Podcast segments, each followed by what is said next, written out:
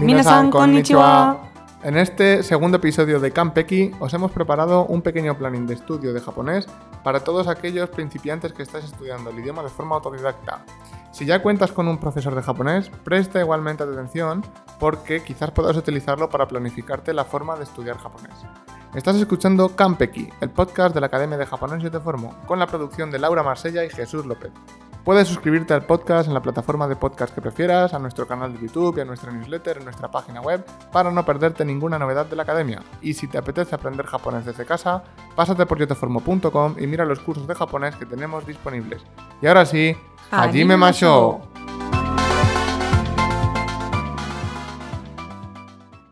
Laura, empezamos. Cuéntanos, ¿cuál es el objetivo de este planning de estudio? Bien, pues hemos creado este planning de estudio para todas aquellas personas que están empezando con el idioma japonés y no saben muy bien cómo estudiarlo ni cuánto estudiar cada semana y cuentan con un nivel inferior del Noken 5. Es decir, esto lo hemos cogido simplemente como guía.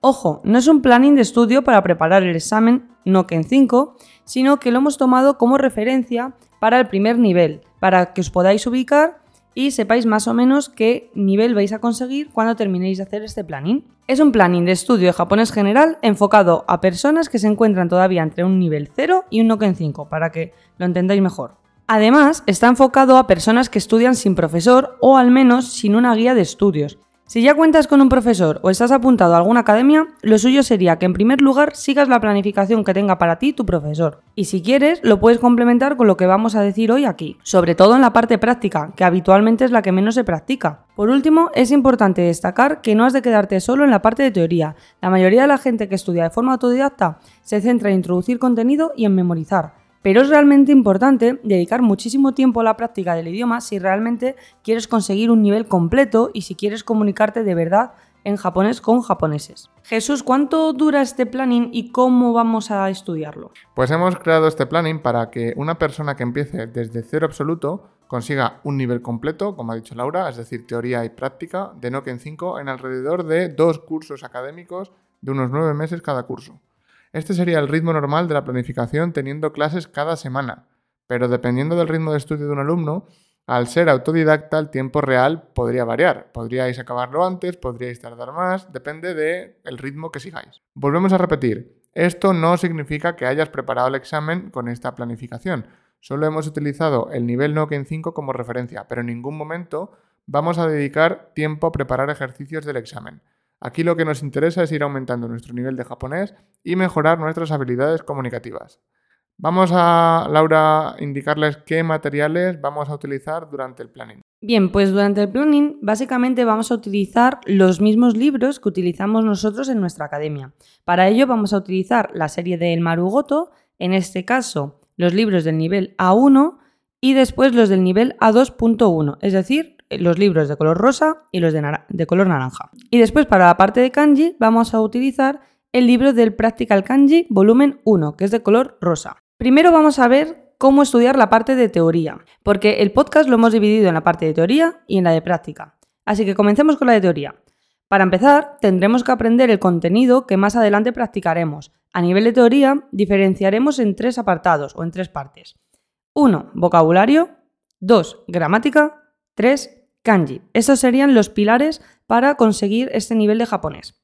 Por regla general, la parte de vocabulario y gramática es la que iremos aprendiendo con los libros del Marugoto. Y la parte de kanji la cubriremos con el Practical Kanji. Aunque de vez en cuando también nos aparecerán kanjis en los libros del Marugoto. Esos kanjis también nos los tenemos que ir estudiando sobre la marcha. Jesús, cuéntanos cómo utilizar el libro de Marugoto para que sea realmente efectivo. Bien, pues como dice Laura, vamos a hacer un pequeño inciso y vamos a explicar cómo tenéis que utilizar los libros de Marugoto. Porque si en lo que estabais pensando era en ir memorizando lo más rápido posible el vocabulario y la gramática, no basta. Los libros de Marugoto, sobre todo, están hechos de una forma por algo. Y nos va a ser de mucha utilidad ayudarnos del propio orden de los libros y de los recursos extra que nos ofrece Marugoto. Para empezar, siempre empezaremos cada tema por el libro de texto, el Rikai. El Katsudo, que es el libro de ejercicios, lo vamos a ir haciendo cuando terminemos cada tema del Rikai. Es decir, por ejemplo, si terminamos el tema 3 del Rikai al completo, pasaremos a hacer el mismo tema 3 en el Katsudo, en el libro de ejercicios. Al inicio de cada tema del Rikai, tendremos que estudiar la parte de vocabulario del tema. Y para ello vamos a ir a la página web oficial de Marugoto y en la sección de Marugoto no Kotoba veremos, nos podremos descargar el vocabulario de ese tema. Estudiar el vocabulario al inicio de cada tema nos va a facilitar mucho el estudio. Una vez hemos estudiado el vocabulario de esa lección, empezaremos a hacer los ejercicios. Y es muy importante que vayamos haciéndolos todos, por lo que tendréis que descargaros los audios de la web de Marugoto e ir haciendo los ejercicios del libro en orden.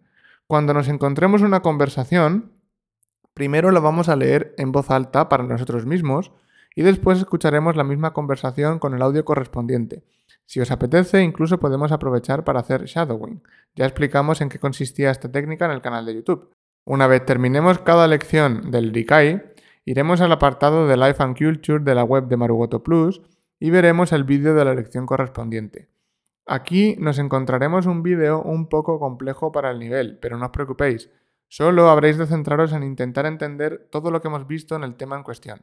No os agobiéis si en los vídeos de Marugoto meten más vocabulario o gramática que no hayáis estudiado, es normal. Aquí centraros simplemente en intentar entender todo el vocabulario y la gramática que hemos estudiado en esa lección de Marugoto. Cuando terminemos cada lección, al final, también haremos los ejercicios que nos encontraremos en la sección de gramática de la página web de Marugoto Plus. Esto también nos va a ayudar a reforzar lo que hemos estado estudiando antes de pasar al Katsudo. Cuando hayamos terminado todo, es decir, hemos hecho la lección completa del Rikai, nos hemos estudiado las palabras del Marugoto no Kotoba, hemos visto la sección de Life and Culture, hemos descargado, bueno, hemos hecho los ejercicios de la sección de gramática de la web de Marugoto Plus, ya hemos hecho todo. Bien, pues ahora es cuando simplemente podremos pasar a hacer el libro de ejercicios, el Katsudo. Aquí simplemente tendremos que ir siguiendo los, ejercicios del libro leyendo las conversaciones, escuchando los audios y cada vez que veamos un ejercicio llamado Can Do, iremos a la web de Marugoto Plus y haremos el ejercicio correspondiente de la sección de Can Do. Así podremos practicar escuchando los vídeos y hablando. Todos estos Can Do suelen ser vídeos, donde eh, veremos pequeñas conversaciones entre japoneses. Aquí sí que van a ser sencillas, van a ser como las del libro, donde vamos a poder ir viendo todo lo que hemos estudiado en contexto. Cuando completemos el tema en cuestión del Katsudo, vuelta a empezar. Empezaremos con el tema siguiente del Rikai y tendremos que aplicar otra vez todo lo que hemos dicho eh, anteriormente. Laura, ya hemos visto cómo podemos utilizar el Marugoto. Vamos a ver cómo se utiliza el Practical Kanji. Bien, pues utilizar el Practical Kanji va a ser bastante más sencillo, ya que es un método en el que solo tendremos que estudiar una cosa, el kanji. Para ello, tendremos una primera página donde veremos los kanjis de la unidad y una pequeña lectura. Esas lecturas son prácticas, por ejemplo, podremos ver una conversación de WhatsApp o eh, la fecha de un evento, cosas sencillitas. Aquí se nos presentarán los kanjis y las palabras nuevas, por lo que no os preocupéis si hay algunas palabras que no entendéis. Después pasaremos a estudiar los kanjis. Y cuando terminemos de estudiar todos los kanjis de ese, de ese tema, os recomiendo que volváis a leer la lectura para ahora sí decir, anda, entiendo todo, qué guay. Pues bien, para la parte de kanji, os recomendamos que tengáis un cuaderno aparte para los kanji, donde vayáis apuntando los caracteres, su significado, las palabras relacionadas y demás. Todo esto ya lo hemos explicado en el canal alguna vez. Así que os recomendamos que vayáis al canal de YouTube y buscáis cómo aprender kanji yo te formo y ahí veréis el vídeo de cómo aprender kanji. Al final de cada tema tendremos unos ejercicios que tendremos que completar antes de continuar con el tema siguiente y al final del libro tenéis las soluciones para ver si lo habéis hecho bien. Vale, ¿y cuánto tiempo debería dedicarle a estudiar cada cosa? Pues a nivel de teoría, lo suyo sería que le dedicaseis unas dos horas semanales a toda la parte del Marugoto y además el Practical Kanji. Es decir, en esas dos horas tenéis que estudiar Marugoto y el Practical Kanji. Lo mejor sería planificar unas horas fijas de estudio de japonés donde todas las semanas, a ser posible, estudiéis la misma cantidad de contenido Así nos aseguraremos de que vamos avanzando poco a poco, pero sin pausa. Para que os podáis hacer una idea, deberíais avanzar aproximadamente un módulo completo de Marugoto cada mes, es decir, dos lecciones, para así terminar el primer nivel, el primer libro, en un curso académico de, nueve meses. Todo esto es aproximado, ya que depende de si nos cuesta más o menos el idioma, tardaremos más o menos. No os preocupéis, cada uno tiene un ritmo de aprendizaje. Por lo tanto, nos podemos marcar ese objetivo en un inicio, dos lecciones de Marugoto al mes, y si veis que es mucho o demasiado poco, podéis ir modificándolo sobre la marcha. Con respecto a la parte de kanji, lo suyo sería que en los dos cursos académicos ficticios que estamos como creando, digamos, ya que estudiaríais solos, deberíais conseguir estudiar unos 110-120 kanjis, que es el nivel del Noken 5. Para ello, lo mejor sería que en vuestros primeros nueve meses tengáis una carga menor que en los siguientes, ya que al principio la parte de kanji costará más. Podemos hacer durante los primeros nueve meses los primeros cinco temas de Practical Kanji y en los segundos nueve meses los siguientes cinco, por ejemplo. Es decir, el ritmo de kanji debería ser alrededor de un tema completo al mes, por lo que en nuestros primeros nueve meses podemos esperarnos hasta el cuarto mes para empezar con el Practical Kanji. Es decir, primero empezaríamos con el Marugoto y cuando llevemos cuatro meses estudiando japonés podemos introducir el kanji. Si con nuestro segundo curso académico ficticio nos pasamos del tema 10 que hemos mencionado antes, no hay problema, pero al menos tenemos que llegar ahí. Pues vamos a continuar ahora con la parte de práctica, que va a empezar Jesús a comentaros qué tenemos que hacer para practicar bien el idioma japonés. Bueno, pues aquí viene la parte que muchos se olvidan al estudiar un idioma. Por supuesto, es importante introducir contenido en nuestra cabeza, aprender gramática, vocabulario, kanji, pero no nos podemos olvidar del objetivo principal al estudiar un idioma, aprender a comunicarnos en otro idioma. Estudiar japonés no es una carrera por conseguir memorizar lo antes posible un listado de gramática y de palabras. Lo suyo sería que con el tiempo fuésemos siendo capaces de comunicarnos con japoneses aplicando el contenido de nuestro nivel. Por lo tanto, para que cuando vayamos a hablar con una persona en japonés nos salgan las palabras, tendremos que practicar. Hemos dividido la parte práctica en las cuatro habilidades comunicativas de cualquier idioma. Hablar, entender, es decir, la comprensión oral, escribir y leer. En estas cuatro áreas es donde nos centraremos para poder ir desenvolviéndonos cada vez mejor en japonés. Al final no deja de ser lo mismo que tocar un instrumento, practicar un deporte. Hay que conocer las reglas del deporte o de la música, la teoría, etc., pero sin la práctica no vamos a mejorar. Todas las semanas, sin excepción, dedicaremos algo de tiempo a practicar estas cuatro habilidades. Veamos cómo. Laura, empecemos con la parte de conversación. Como este planning está dirigido a personas que están empezando, vamos a proponer ejercicios sencillitos para que cualquier persona los pueda practicar. Por un lado, vamos a leer textos en voz alta y también vamos a practicar con la técnica de shadowing, con los libros del Marugoto. Y si tenemos más textos a mano, como por ejemplo los cuentos del Japanese Great Readers o los del Tadoku Books, pues mejor. También podemos leer estos cuentos y practicar shadowing con ellos, ya que tienen audio incorporado. Dedicaremos cada semana un ratito a leer en voz alta, centrándonos en el ritmo, en la entonación, en las pausas. Nos tenemos que imaginar que estamos hablando de verdad con alguien y usaremos este ejercicio para empezar a soltarnos con el japonés conversacional. Por otro lado, otro ejercicio que haremos de forma frecuente será intentar decir frases de forma oral, sin escribir, con las estructuras y vocabulario que estamos estudiando. Si estamos aprendiendo el vocabulario y los verbos, por ejemplo, de la ropa, de vez en cuando tenemos que intentar hacer frases oralmente con lo que hemos aprendido, como si estuviéramos hablando con alguien. Por ejemplo, te despiertas por la mañana y te vas a poner la ropa y empiezas a decir Tisatsu o kimas, me pongo una camiseta. Pantsuo hakimas. Lo que te estés poniendo puedes ir diciéndolo en japonés para así practicar y que el día de mañana cuando hables con un japonés te salga rápido y fluido. Esos dos ejercicios están muy bien para principiantes, ya que no os dará vergüenza practicarlos, ya que al estar solos no os pondréis nerviosos con otras personas. Además de que no necesitaréis una persona que sepa japonés para ponerlos en práctica. Bien, ¿cómo vamos a practicar entonces la comprensión oral? Veamos la otra parte de una conversación, cómo entender el japonés. Por un lado, al utilizar el marugoto ya estaremos practicando la comprensión oral en cada tema si utilizamos los audios del libro, por lo que aquí no nos va a ser muy complicado eh, practicar. Lo que vamos a añadir, además de todos los audios que ya tenemos, serán pequeños podcasts sencillos en japonés. Podéis utilizar, por ejemplo, los audios de Japanese Pod, ya os hemos hecho alguna reseña en el canal, que os los hemos recomendado varias veces, que además vienen nivelados, que esto es lo más importante, y nos permitirán hacer listening mientras nos entretenemos. Si además le sumamos los audios de los libros, como los de Japanese Great Readers, por ejemplo, los cuentos que os hemos recomendado alguna vez en el canal, eh, que podremos utilizar a modo de audiolibros, para el primer nivel será más que suficiente. También os recomendamos que veáis dibujos animados para niños pequeños, como sería aquí en España a lo mejor Pocoyo o Peppa Pig. Eh, en Netflix tenemos un montón. Yo os recomiendo que veáis el de Fiesta de las Palabras, Kotoba no Pati, se dice en japonés.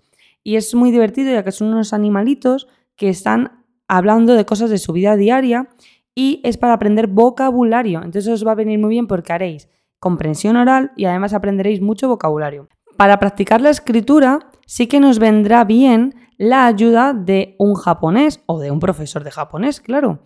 Eh, pero ¿qué pasa? Como estáis estudiando de forma autodidacta, diréis, claro, pero no tengo un japonés. Entonces, para ello, en el canal de YouTube os recomendamos hace tiempo una aplicación llamada Hello Talk.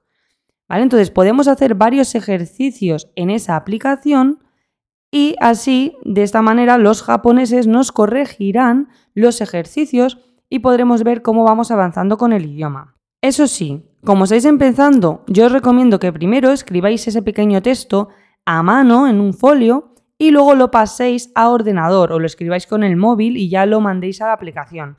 Porque si no escribís a mano, no vais a aprender a escribir hiragana, ni katakana, ni kanji, y hay que aprender a escribir a mano. Entonces, lo recomendable sería que lo hicieseis de las dos formas, primero a mano y luego a ordenador. Otro buen ejercicio para practicar la parte escrita sería copiar los textos y conversaciones que aparecen en el libro del Marugoto o en el Practical Kanji. El objetivo no es mejorar la letra, sino que al escribir en japonés terminéis de comprender cómo están formadas las frases, pues el sujeto al principio, el verbo al final, etc. Al final lo que queremos es poder producir textos sencillos para transmitir un mensaje en japonés. Podemos coger algunos textos de cada tema e intentar hacer textos parecidos, no hace falta que sean iguales, simplemente podemos modificar pequeñas palabras y cambiarlas por cosas que utilicemos nosotros en nuestra vida diaria. Vamos con la última habilidad que nos queda, la lectura. Em, desde mi punto de vista, practicar la lectura en japonés es lo más fácil que, que podemos hacer, ¿vale? No vamos a hablar de lo que podemos hacer con los libros de texto, porque obviamente tendremos que leer en japonés. Es decir, cuando estemos usando el Marugoto, por ejemplo, nos vamos a encontrar con un montón de textos y de conversaciones que tendremos que leer. Pero aquí vamos a ver algún ejercicio extra que podamos añadir para leer un poquito más en japonés. Por un lado, una herramienta muy útil son los cuentos nivelados. Ya los hemos mencionado varias veces. Tenéis los de Japanese Great Readers o, por ejemplo, los de Tadoku Books, que además muchos de ellos son gratuitos, los podéis descargar directamente desde su web en japonés. Haceos con varios de vuestro nivel y practicad poco a poco la lectura. Por otro lado, tenemos otras aplicaciones donde también podremos practicar la lectura. Sobre todo recomendamos la de Easy Japanese, os hicimos una reseña en el canal hace tiempo, ya que podréis nivelar los textos por Nokia 5, de forma que no os sean demasiado difíciles. Por último, podremos leer lo que escriban los japoneses a los que sigamos en redes como HelloTalk, pero mucho ojo con esto, porque muchos textos serán complejos al principio. Si leemos cosas sin nivelar, tendremos que ser conscientes de que no vamos a poder entender todo y de que nos enfrentaremos a cosas de más nivel. Esta última opción, para la parte de lectura, quizá no nos sea tan útil al principio, por lo que creemos que es mejor que primero empecéis con lecturas niveladas. Laura, vamos a, para terminar, hablar de cuánto tiempo hay que dedicarle a la parte de práctica. Pues bien, para que todo esto nos sea efectivo a largo plazo, estaría bien dedicarle al menos una hora extra semanal, sumada a las dos horas que ya habíamos dicho antes para la parte de teoría. Por lo tanto, serían dos horas de teoría a la semana y una de práctica. Ojo, hemos de ser conscientes de que tenemos que practicar todo, por lo que esa hora extra semanal la podemos dividir en las cuatro habilidades que hemos mencionado antes, de forma que hagamos alrededor de 15 minutos de cada habilidad, repartidos en cuatro días a la semana, de lunes a jueves, por ejemplo, Así no os aburriréis de hacer siempre lo mismo. Pues por ejemplo, eh, me lo invento, el lunes decís, pues hoy voy a leer un cuentecito en japonés por la noche antes de dormir. El martes, pues hoy voy a escribir un pequeño texto en Gelutolog. El miércoles, pues hoy voy a escuchar un podcast en japonés. Y por ejemplo, el jueves, pues podemos hacer shadowing o leer un texto en voz alta para practicar la conversación. Eso sería un ejemplo, hacedlo como más os guste y eh, obviamente el día y la hora que mejor os venga. Todo esto es independiente de los ejercicios que tenemos que hacer del libro del Marugoto, la redacción del Marugoto o los audios de los vídeos que corresponden a la parte de teoría, por lo que todo lo que hemos dicho en la parte de práctica, todo es extra. Pues de momento terminamos con el planning para estudiar el nivel de Nokia 5. Esperamos que con este pequeño planning, eh, bueno, pues que simplemente que os sea útil para estudiar y si se os ocurren cosas nuevas, las podéis poner en los comentarios del vídeo de YouTube, en el artículo del blog, donde queráis. Si te ha gustado este episodio, recuerda suscribirte en tu plataforma de podcast preferida o en nuestro canal de YouTube. Y si te apetece estudiar japonés con un profesor, pásate por yoteformo.com y contacta con nosotros. Nos vemos en el próximo episodio. ¡Mátame!